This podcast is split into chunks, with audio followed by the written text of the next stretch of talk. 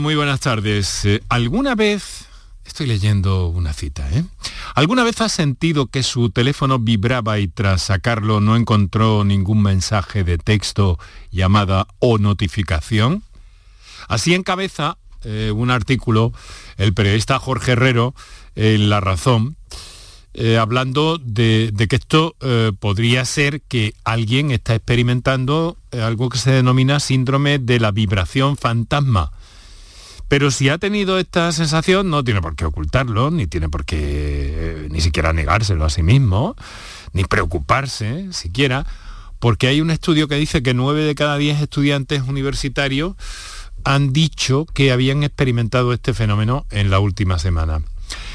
Parece que no hay explicación para este asunto. Eh, de momento los científicos no están seguros de por qué sucede. Eh, pero lo que sí es cierto es que eh, hacemos un uso tan excesivo del teléfono, dicen los especialistas, y nuestra mm, sensación de estar continuamente al aparato Em, es tan frecuente que podría ser que nos sacáramos de algún sitio, de la profundidad de nuestro cerebro, esta vibración fantasma. Así que como estamos cerca del fin de semana, hay muchos compañeros eh, que trabajan en esta radio, hay muchas personas que trabajan durante el fin de semana, pero no obstante los que podamos, a ver si podemos desconectar un poquito, digo yo, ¿no? Muy buenas tardes y muchas gracias por estar a ese lado del aparato de radio.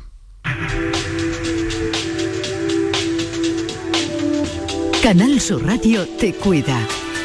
Por tu salud. Por tu salud con Enrique Jesús Moreno. Por tu salud está en antena cada tarde a partir de las 6. Hoy estamos a viernes, despedimos el mes de septiembre, lo hacemos eh, contentos porque nos viene el fin de semana.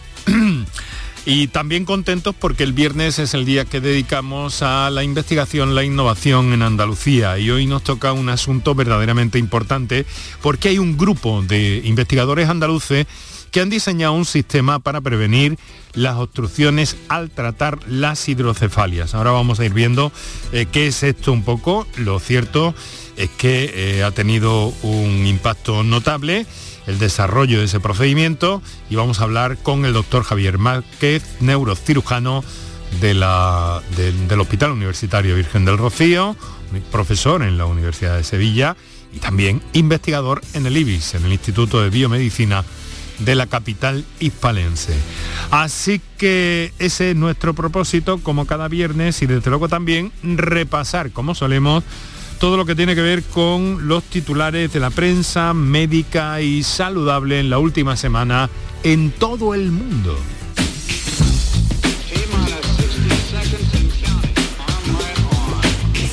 Que es algo que hacemos, como solemos, con Paco Flores. Paco, buenas tardes. Buenas tardes, Enrique. ¿Qué tal? Muy feliz. Muy feliz. fin de semana ya. Estupendo, no sabes cuánto me alegro. Un fin de semana que para ti ha empezado prontito, tengo entendido. Sí, sí, sí, sí. Y en un marco incomparable. Sí, sí, en el Mediterráneo. En el Mediterráneo. Vamos a dejarlo ahí. Paco, eh, que muchas gracias por seguir con nosotros, fiel los viernes.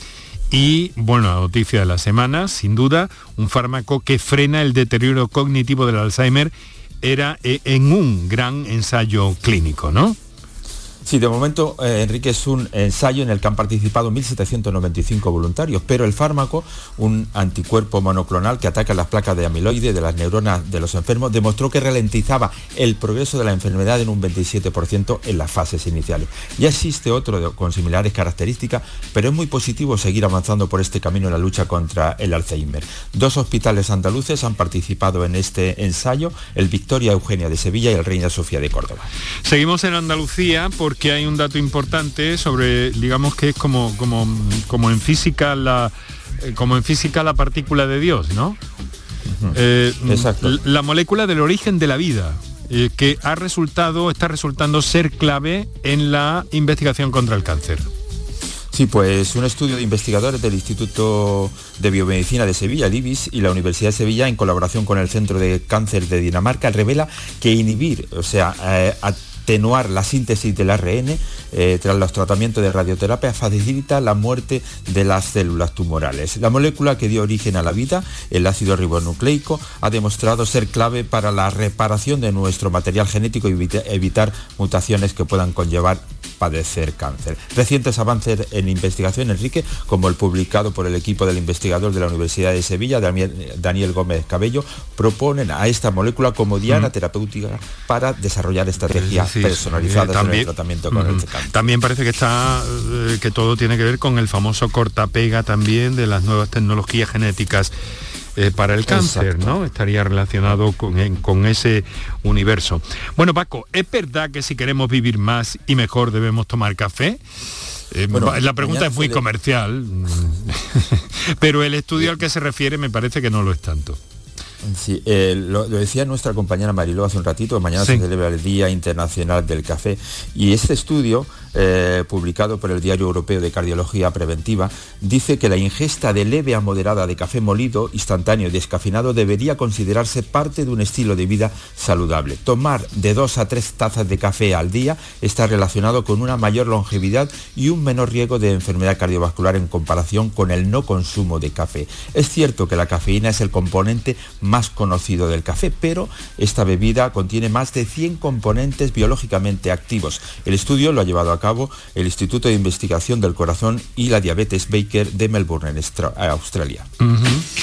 Muy bien, pues eh, volvemos de nuevo al Instituto de Biomedicina de Sevilla, donde se ha descrito el mecanismo mediante el que se detecta el oxígeno en la sangre. A ver, ¿qué valor tiene esto, Paco?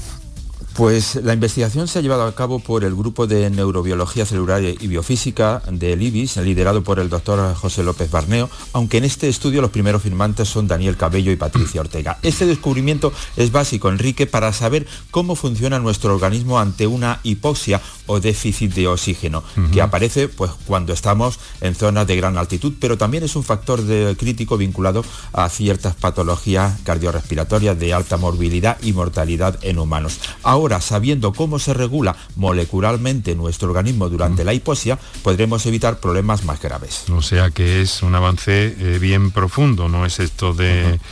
de, la saturación de oxígeno, va mucho más allá de todo eso y para estos casos de, de hipoxia. Bueno, mm, hay otra cosa también eh, sorprendente, Paco, ¿qué quieres que te diga? Dibujan el primer atlas que describe asociaciones entre tumores y hongos. Sí, eh, poco conocido en comparación con las bacterias y los virus, de las que hemos hablado estos últimos meses muchísimo, el nuevo trabajo abre la puerta al uso de hongos reveladores como herramienta de diagnóstico, pronóstico y terapéutica ante el cáncer. Esta investigación se ha llevado a cabo por investigadores de la Facultad de Medicina de la Universidad de California, Estados Unidos, puesto que los hongos son organismos más complicados que los virus y las bacterias, tal y como detalla la investigación. Se trata de eucariotas, que son organismos con células que contienen núcleo, por lo que sus células son mucho más parecidas a las animales que a las bacterias o los virus. Oye, de forma, de forma un poquito más seria ya, eh, háblanos de, esto de la vibración fantasma, que, que tanto me ha llamado a mí la atención, ¿no? Pues eh, se, siguen reiterando desde hace ya años eh, estos estudios eh, que se refieren sobre todo al síndrome que sentimos cuando sentimos que nos vibra el bolsillo y demás, que parece que tenemos el, teléfono dentro del bolsillo. Y a veces ni siquiera lo tenemos dentro de ese bolsillo, sino otro.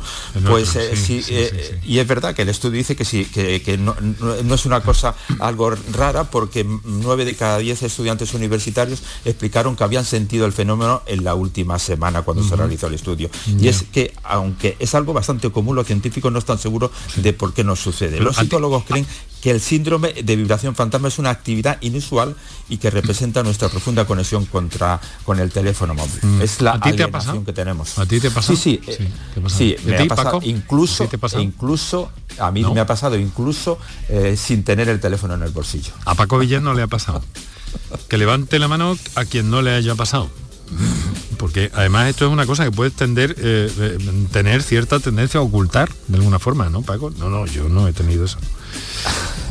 Todos lo hemos sentido. A lo mejor hasta nuestro invitado esta tarde luego, mm, fuera, de, fuera del tema que nos ocupa, nos puede dar alguna idea, de, alguna idea de esto, porque además creo que no es un fenómeno nuevo, aunque sí su planteamiento en torno a la telefonía móvil y a esa vibración. El cerebro es un elemento eh, tan magnífico como a veces inquietante en nuestras vidas.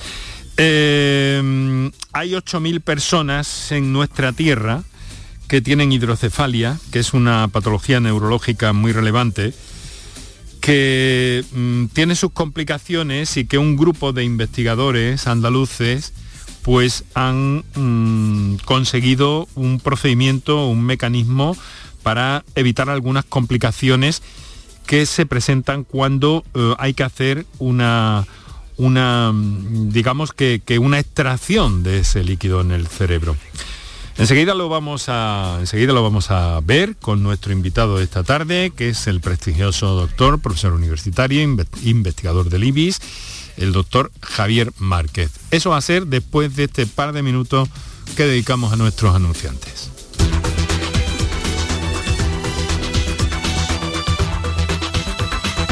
Canal Sur Radio. Por tu salud.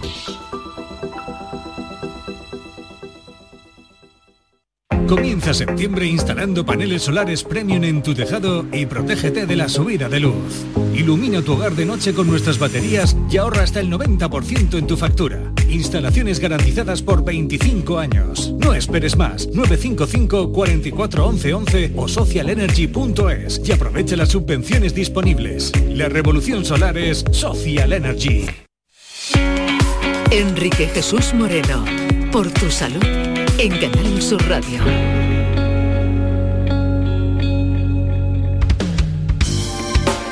Pues ya lo escuchan, ha sido eh, breve este descansillo que hemos hecho para adentrarnos en ese problema que es eh, la hidrocefalia. Eh, afecta a unas 8.000 personas, esto incluye a niños y a adultos, y en la mayoría de los casos, para tratarla, se tienen que instalar una serie de catéteres y válvulas eh, para, extraer el líquido cefalorraquídeo, que se puede obstruir y complica la situación del enfermo.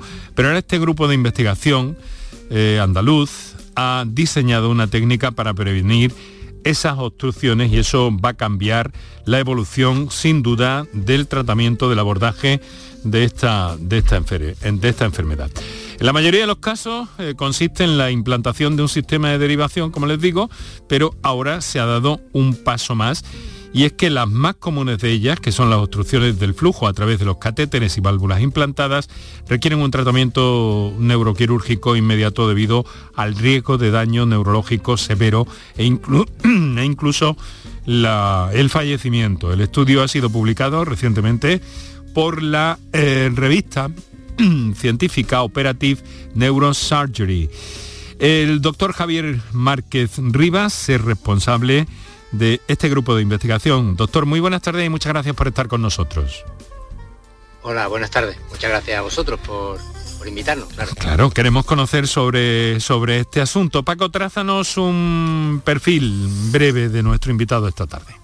Pues el doctor Javier Márquez Rivas, aparte de ser una excelente persona, es licenciado y doctor en Medicina y Cirugía por la Universidad de Sevilla. Se especializó en neurocirugía vía MIR en el Hospital Universitario Virgen del Rocío. Ha sido jefe de la sección de neurocirugía pediátrica, así como director de la Unidad de Gestión Clínica de Neurocirugía de los Hospitales Virgen del Rocío y Virgen Macarena de Sevilla. Actualmente, además, es profesor asociado de la Universidad de Sevilla y participa en varios grupos de investigación dentro del IBIS. Mm, mm, doctor, muchas gracias por estar con nosotros y quiero preguntarle lo primero, exactamente qué es la hidrocefalia.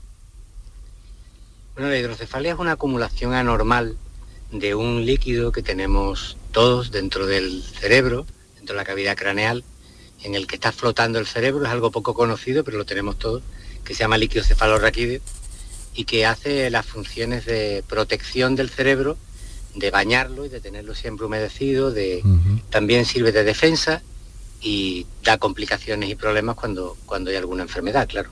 Cuando se acumula, ¿no? Exacto. Cuando se acumula el líquido y no es capaz de salir, pues dentro del cráneo, que para los que no lo entiendan es algo parecido a una vasija con alguna salida, pues cuando ese líquido se va acumulando y no tiene salida, pues cada vez hay más cosas dentro del cráneo, aumenta la presión que, que tenemos dentro y el cerebro, que es un tejido muy blandito, pues sufre o bien desviaciones o bien compresiones que lo dañan. Y eso es lo que produce la hidrocefalia. Doctor Márquez, conoce usted a, mi compañero Paco Flores de Sobra, ¿verdad? Sí. Sí, desde hace muchos años. Muy bien. Pues Paco tiene ahora la palabra, cuando quiera. Doctor, hasta ahora, hasta, hasta ahora para, en la mayoría de los casos, para tratar esa hidrocefalia lo que se hacía es implantar una serie de catéteres y válvulas, ¿no?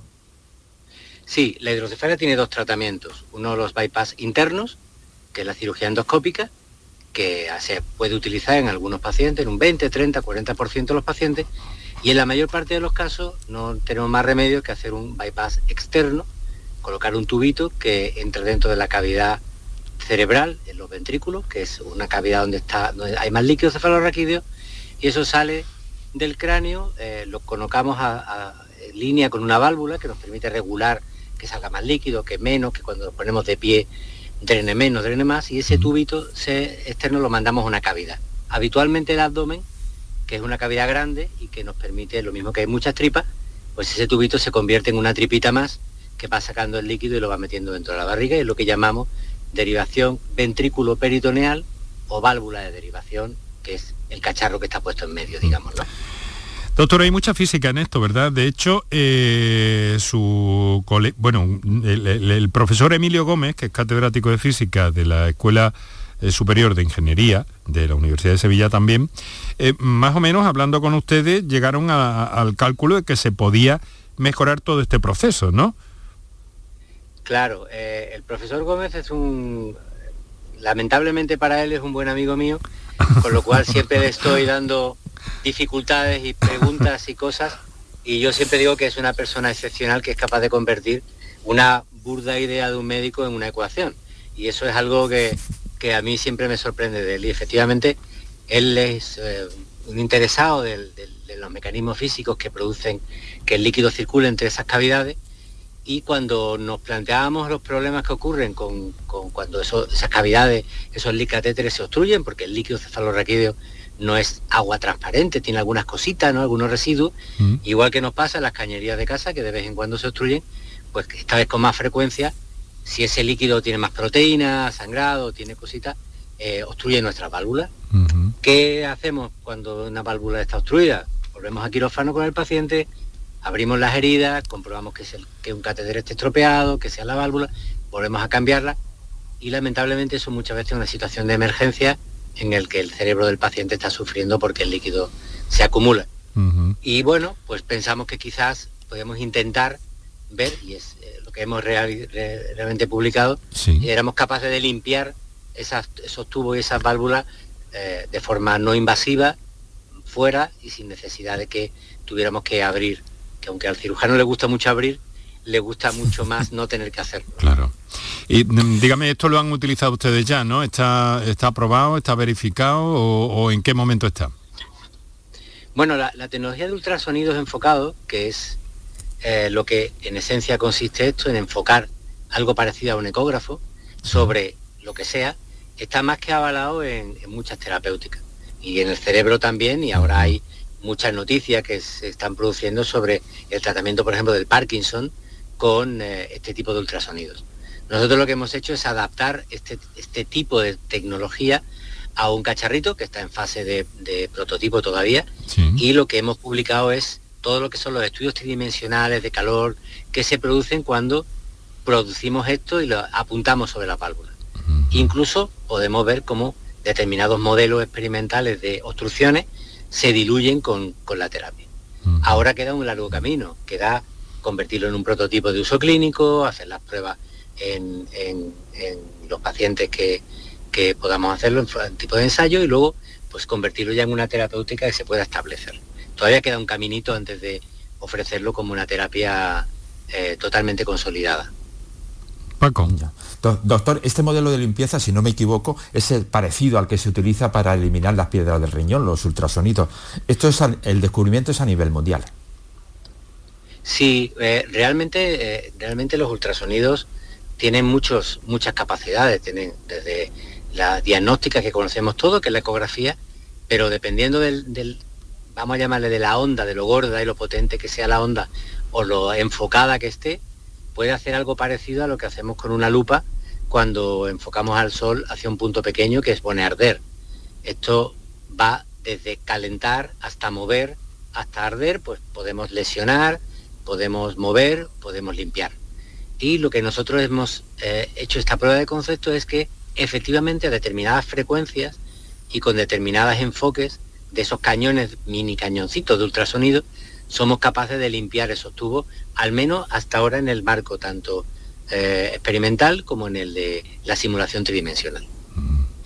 Desde luego es un, es un avance importante, pero eh, doctor, usted también está eh, en el IBIS, tengo entendido, pues bueno, buscando otras soluciones para otras cuestiones relacionadas con la neurología, ¿no? En el campo de la neurología, que es un continuo eh, motor continuo de, investigación, ¿no? Eh, eh, mm, está en un programa de terapias avanzadas con células madre en el campo de la neurología. ¿Para, para, qué exactamente? ¿Nos puede contar un poco?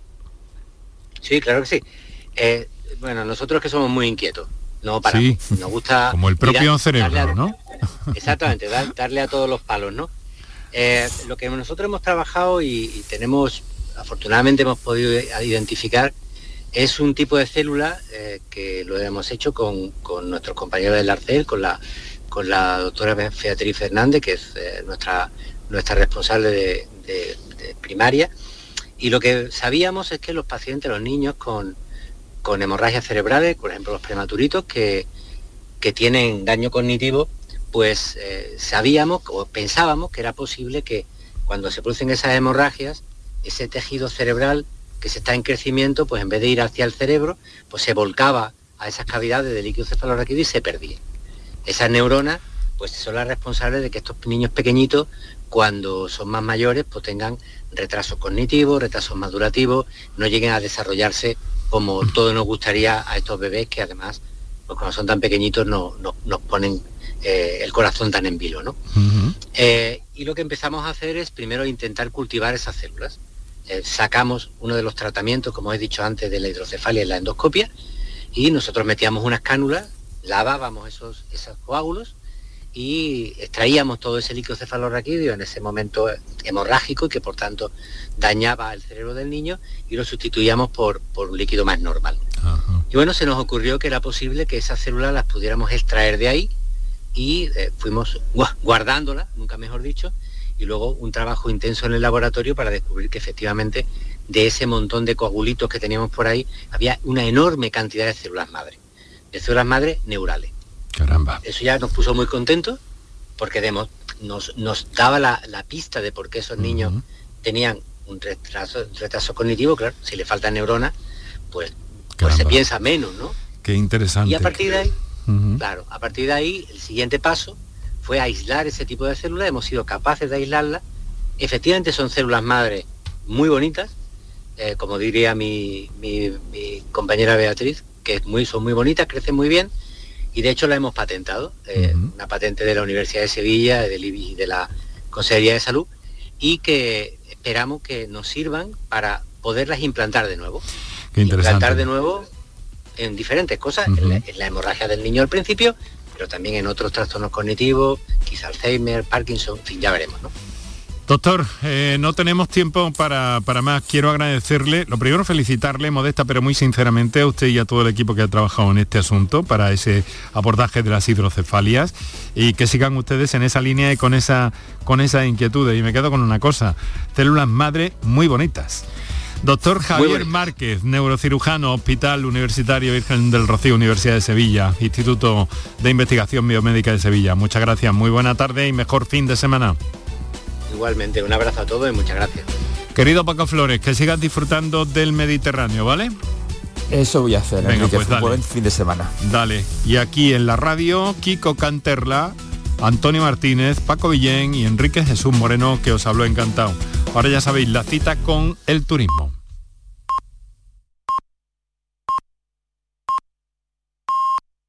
¿Sabes que tomando dos litros de agua Sierra Cazorla te aporta el 30% de magnesio que necesita tu cuerpo?